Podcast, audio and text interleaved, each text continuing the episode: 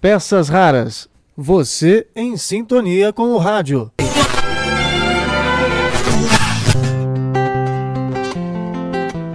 Há 15 anos, o ouvinte de rádio brasileiro se acostumou com uma voz bastante familiar, que infelizmente não é mais ouvida nas manhãs da Band News FM desde 11 de fevereiro de 2019. Eu estou falando de Ricardo Eugênio Boechat.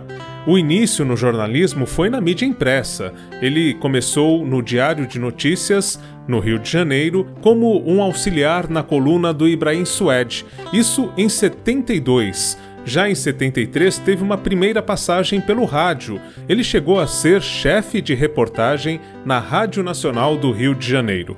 Dali para frente, foram várias passagens e funções assumidas no jornalismo em diferentes veículos de comunicação, como o Globo, Jornal do Brasil e o Estado de São Paulo, na sucursal do Rio de Janeiro. No entanto, em 2006, quando recebe o convite para atuar no Jornal da Band na TV e assumir as manhãs da Band News FM em rede nacional, que descobre o verdadeiro prazer de fazer rádio como assumiu daí até o final de sua vida. Vamos conferir um depoimento a Eduardo Barão em que Boechat fala sobre essa paixão, essa descoberta tardia que teve ao trabalhar no rádio. Interferência.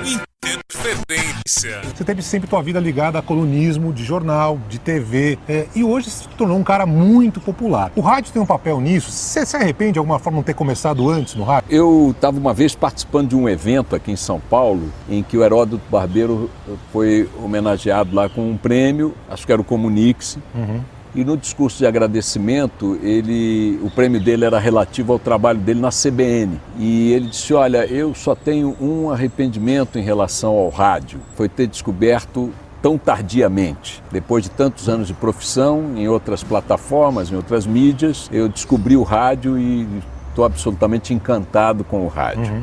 Eu posso reproduzir sem tirar uma vírgula o que ele disse. Ah, eu comecei a trabalhar há 48 anos no iníciozinho dos anos 70, no Diário de Notícias do Rio de Janeiro. E fiz a minha, a minha vida profissional durante muitos anos, algumas décadas, só na mídia impressa. Sim. E, e o rádio, eu só fui eh, experimentar viver o cotidiano do rádio na Band News FM. Eu não queria de jeito nenhum, não queria não fazer. Queria? Pro... Não, não queria trabalhar mais do que eu já trabalhava, Barão. E quem, e quem me botou na pilha foi a Verusca, a minha mulher.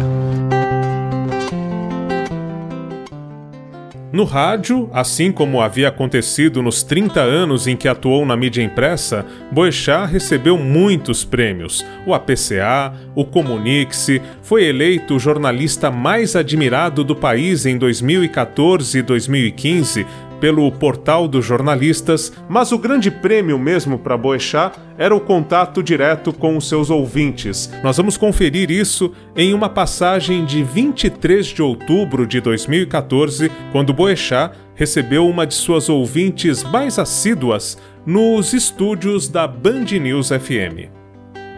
Agora, a dona Maria Aparecida tem opiniões críticas muito boas. Verdade. Compartilho gostaria que ela compartilhasse com os nossos ouvintes. Dona Maria Aparecida, pode falar com toda a sinceridade, porque é isso que a gente quer mesmo. Sim. Do que, que a senhora mais gosta aqui na Band News FM? Eu, eu po posso falar. É sinceridade, falando por mim mesmo, é sinceridade, é só falar a verdade. É, falar as, as coisas tudo certa. Tem muita coisa que fala que me ensina também, aprendo também. E e sempre quando a minha filha chega em casa para almoçar, aí eu comento com ela, eu falo, Patrícia, ah, eu escutei eu num band.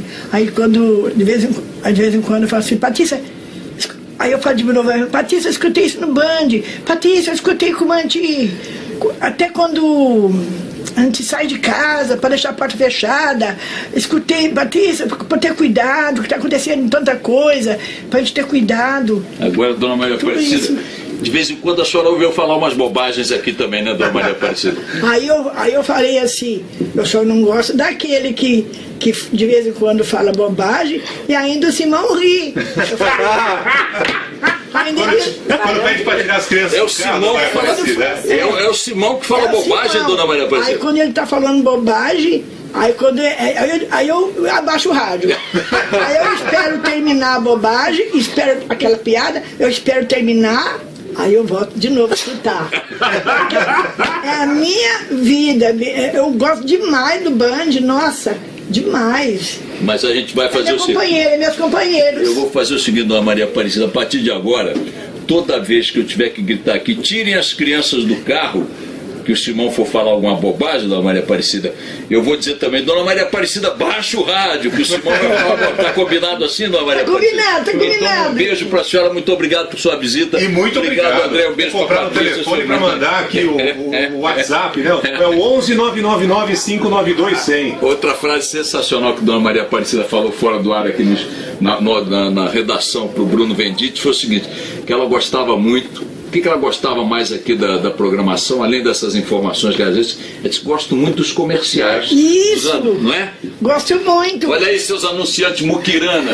Olha como é que o público gosta do, de como ele fala, dona E o Maria. povo gosta, os outros gostam também, porque eu ligo o telefone e passo para e põe o telefone assim em pé no telefone que é para escutar também. Para suas amigas, né? Eu ligo, você tem que escutar propaganda também. Legal, tá vendo? Anuncie na Band News. Tem que escutar propaganda até esse Jornal da Boa Vista. Eu liguei para minha irmã, pus, pus no telefone assim para minha irmã escutar propaganda. Tá certo. Eu gosto muito do Sente e chora, sente e chora. e gosto do caminhão, que. Ah, gosto muito daquele reclamo também, propaganda, que, fa... que a mulher fala assim, você demorou para chegar. Ah, mas eu fui pro óleo, fui... eu falo pro caminhão. Você não falou que o caminhão é macio, que é, que é rapidinho? Não. Aí, ah, então vai dormir, na, vai dormir no sofá. Você vai dormir no sofá. Eu não posso dormir no caminhão que é mais macio. Eu não falei que o caminhão é mais macio. Dona Maria Aparecida, um beijo muito grande. Adorei conhecer a senhora, viu, Dona Maria Aparecida? E além do que, a senhora tá uma gata. Achados do espaço. E para falar de Boechat, eu acho que nada mais adequado do que um editorial, uma abertura que ele fazia às 7h20 da manhã, quando dava início ao jornal na Band News. Nessa abertura em especial, é de 2009, ele se dirige ao então presidente do Senado, José Sarney, e faz ali um diálogo em cima do discurso que no dia anterior o Sarney tinha feito em sua autodefesa no palanque. Então é, é um discurso que não existiu, mas que por meio da edição, por meio dessa magia do áudio, nós construímos a época. Nós, eu digo eu como editor, e isso para um podcast chamado Bermuda Folgada, que nós levávamos ao ar pela Rádio Malavéia de Belo Horizonte, do Edu Malavéia. Vamos então ao nosso Bermuda Folgada de hoje. E para introduzir o nosso assunto, eu gostaria de chamar já o nosso primeiro áudio. É um diálogo muito improvável. É um diálogo entre o senador Sarney e o nosso caríssimo jornalista Ricardo Boechat. Parabéns, coronéis, vocês venceram outra vez. O Congresso continua a serviço de vocês. Papai, quando eu crescer, eu quero ser anão. Pra roubar, renunciar, voltar na próxima eleição. Ignorando ali o padrão dos santos e ignorando o padrão dos quadrilheiros, poderemos dizer que Sarney é a média, é a síntese média dos valores que predominam no Congresso Nacional, particularmente no Senado, não haveria de ser outra razão pela qual, afinal de contas, ele foi presidente daquela instituição, como é hoje, por três ocasiões. Não tenho nenhum motivo de não, nenhum problema que tenha na consciência que não seja o de ter cumprido o meu dever. Falando especificamente dos valores que Sarney cultivou ao seu redor e das práticas em que ele incidiu. E acho que não posso ser julgado, é uma injustiça do país julgar um homem como eu, com tantos anos de vida pública.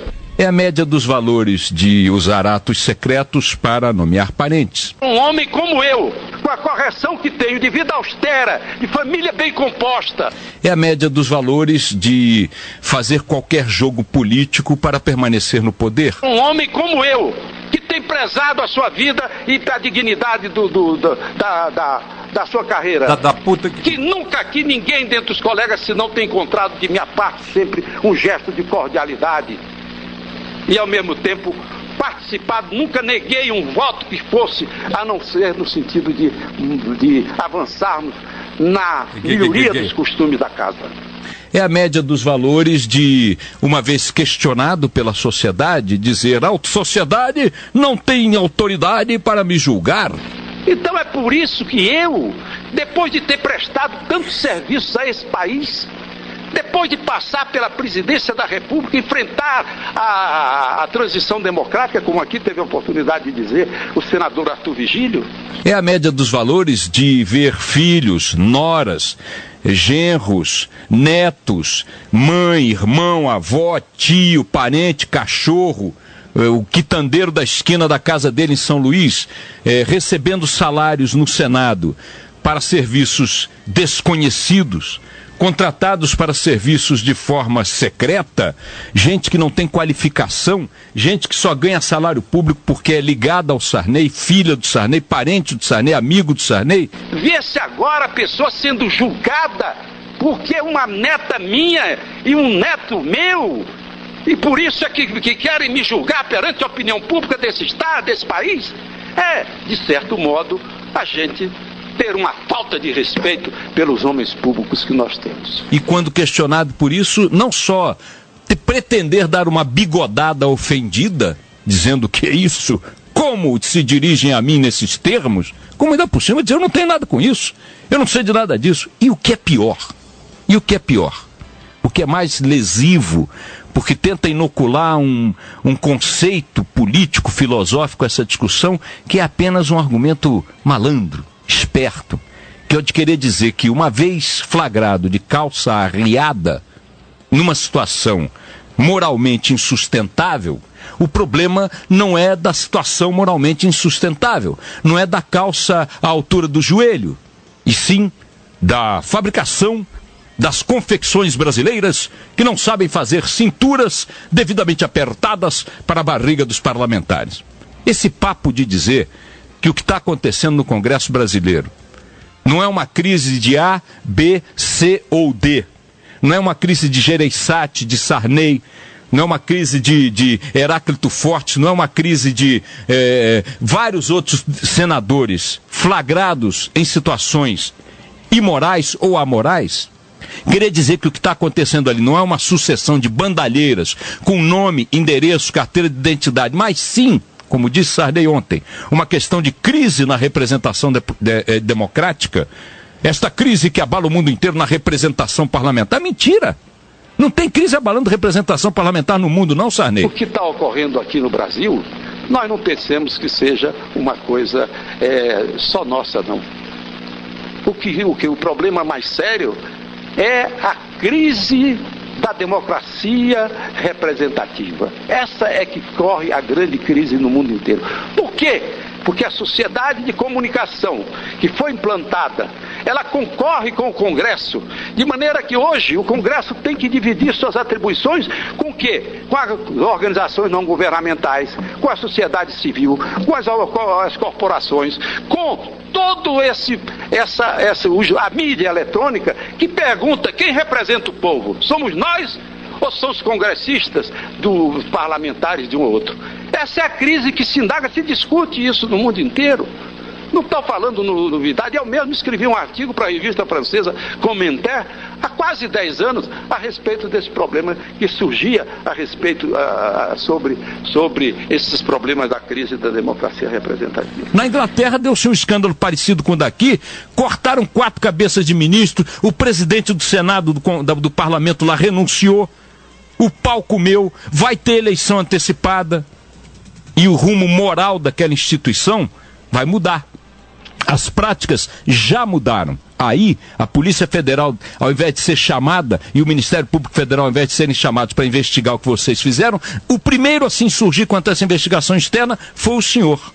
Portanto, eu quero afirmar aqui, com todo respeito à obra é, literária do acadêmico José Sarney, com todo o respeito que a idade dele eh, impõe, exige e merece, com todo o respeito ao direito dele expressar suas convicções, embora elas me pareçam completamente oportunistas e absurdas, que é o seguinte, senador, o senhor teria uma alternativa como tem, mais digna, já que o senhor está dizendo tanto que sua biografia precisa ser defendida.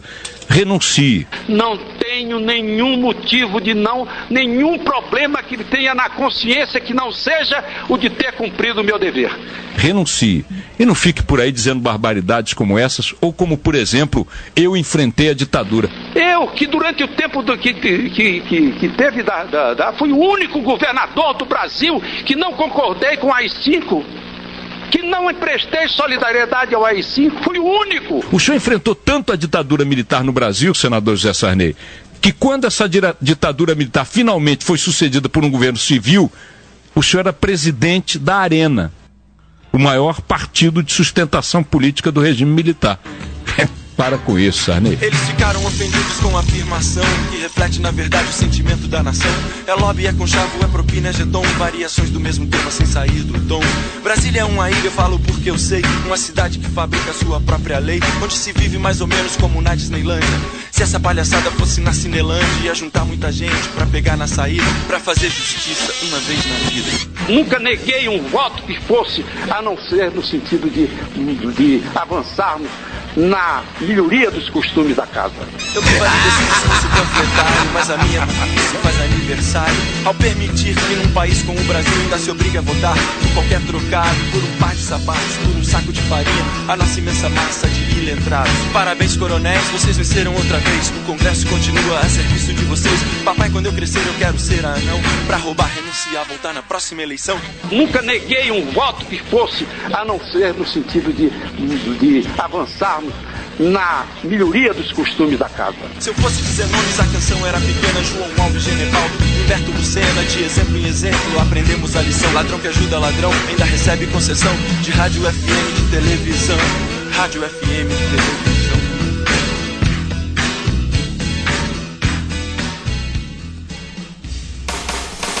Peças raras. Você em sintonia com o rádio com esta lembrança da oratória, da comunicação, da abertura de um jornal feita por Ricardo Boechat, nossas peças raras ficam por aqui.